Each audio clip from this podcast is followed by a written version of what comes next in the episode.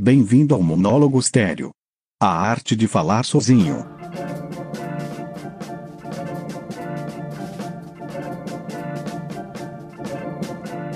Oi, eu sou Eduardo Fernandes e como muita gente no mundo, eu também estou ansioso para saber qual vai ser o final dessa desse seriado incrível que está acontecendo hoje em dia, que chama-se Eleições nos Estados Unidos. Existe uma chance da gente eleger o Mr. Donald Trump, que é consenso entre muitas pessoas que pode ser um desastre horrível para o planeta, para a política mundial, não só para os Estados Unidos. Eu não sei se você reparou, mas o mundo hoje está vivendo um momento de final de série mesmo assim. As pessoas estão bastante excitadas, existe um clima geral de aquecimento, não só ambiental, né, aquecimento global com geleiras derretendo e tal, mas especialmente um, uma espécie de aquecimento intelectual, assim, um aquecimento ideológico.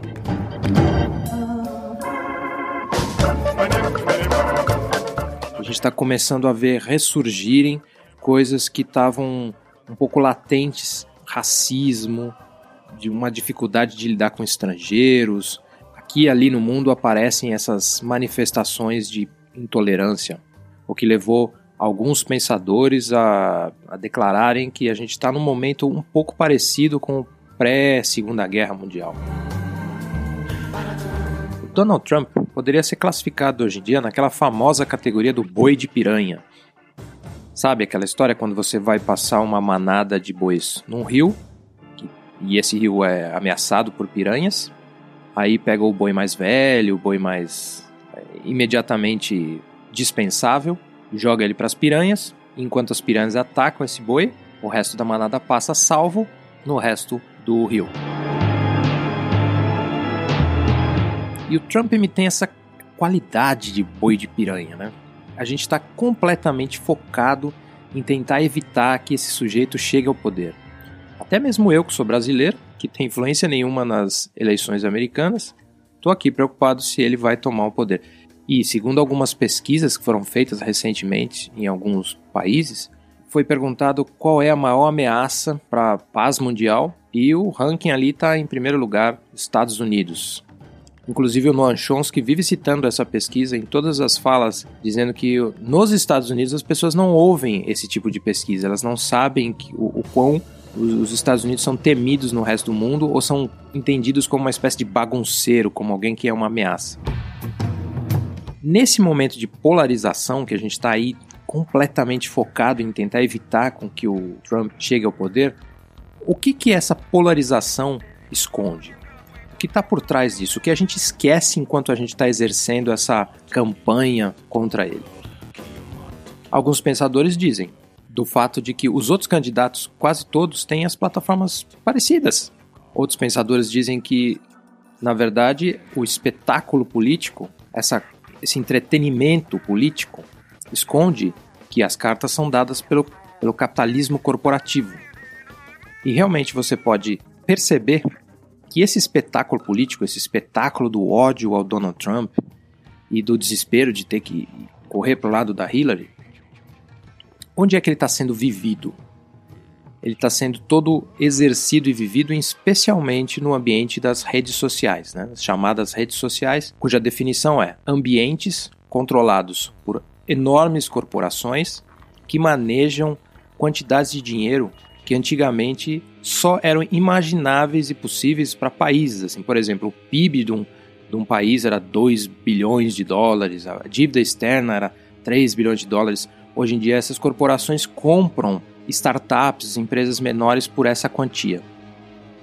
E o que a gente está fazendo é alimentar esse sistema, alimentar essa lógica toda desses programas, desses aplicativos, que enquanto você vai postando ali as informações, eles captam metadados sobre vocês e daí eles otimizam todo esse ambiente para te oferecer propaganda, produtos e até regras.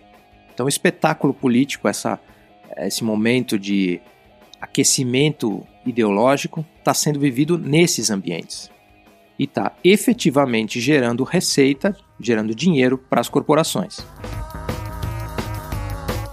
Enquanto isso, fora dos ambientes das redes sociais, a gente está vendo novos testes nucleares, países investindo trilhões de dólares em empreitadas como, por exemplo, a China está investindo nesse, nessa nova Silk Road, que é uma espécie de empreitada, por um lado, arquitetônica, por um lado, de criar infraestrutura em diversos países ali na região da Ásia para facilitar o comércio, a circulação de matéria-prima e uma série de outras coisas ali naquela região toda da Ásia. Então, deixando a China cada vez mais forte transformando cada vez mais esses países ali da Ásia, modernizando, deixando eles cada vez mais com uma cara do resto do mundo.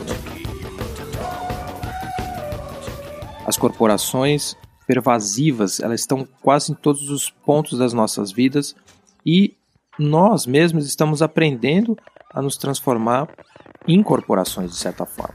A gente poderia chamar até isso de corporatização do indivíduo, que consiste em algumas coisas. Por exemplo, foco no crescimento.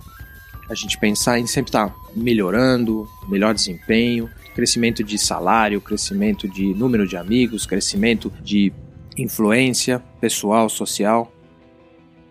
Também o foco na externalização dos custos. Por exemplo, às vezes chega um supermercado numa cidade, faz vários acordos com as empresas, fornecedoras e tal, compra muita coisa em estoque, daí pega baixos preços e aí todo mundo da população vai comprar no supermercado e você esquece o mercadinho local.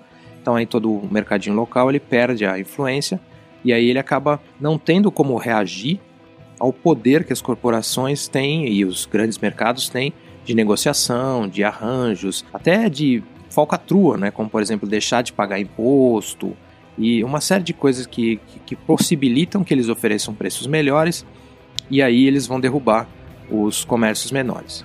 Esse é o tipo de coisa que a gente chama de externalização do custo. Por exemplo, você compra um iPhone, o iPhone tem envolvido nele uma série de trabalhos polêmicos. Muita gente fala em trabalho escravo, muita gente fala em trabalho mal pago, tudo isso vai ali dentro do, do como custo daquilo que você compra. Não importa que para fabricar o meu aparelho eletrônico eu tenha que poluir o planeta com neodímio, é, na extração de neodímio e essas coisas todas que são necessárias para fazer os produtos. Tudo isso são custos externalizados. Todo esse processo a gente não vê porque a gente está focado nos dualismos, né? na, na, na briga, no, no espetáculo da política.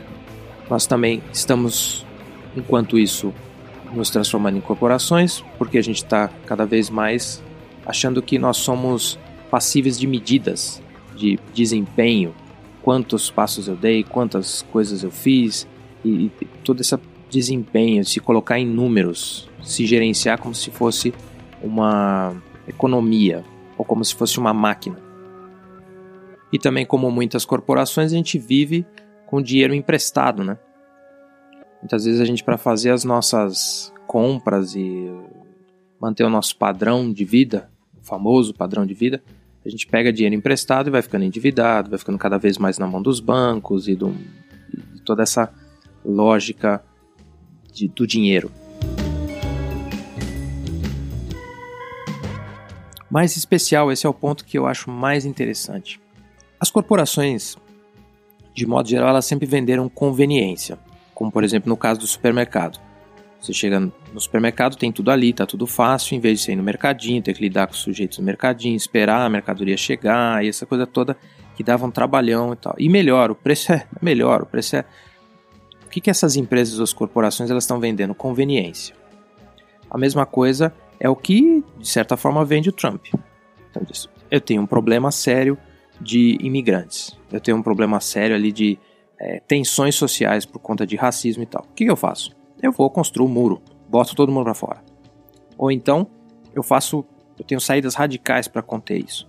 Tudo isso é uma espécie de vender conveniência.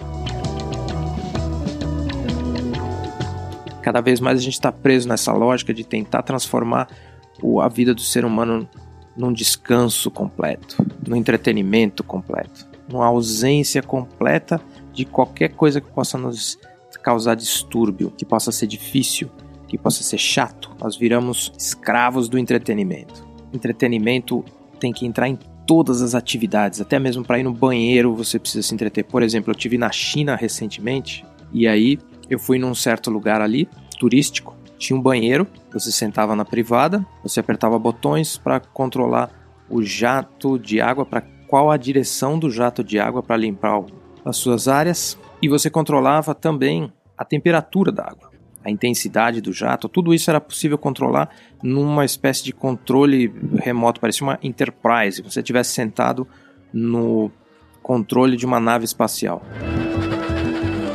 Ou seja, essa busca do reino dos deuses, de alguma forma, ela dá uma base para que gente como o Trump possa ser enxergado como possível, como alguém com o qual eu posso me atrelar, me, me aproximar, porque ele está no fundo dizendo a mesma coisa que todo o resto do corporativismo, todo o resto da lógica capitalista está dizendo, que é me dê conveniência, me tire todos os problemas, me trate como uma criança chorona.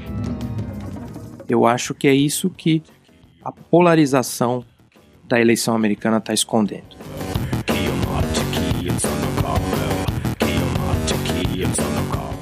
Esse foi um monólogo estéreo.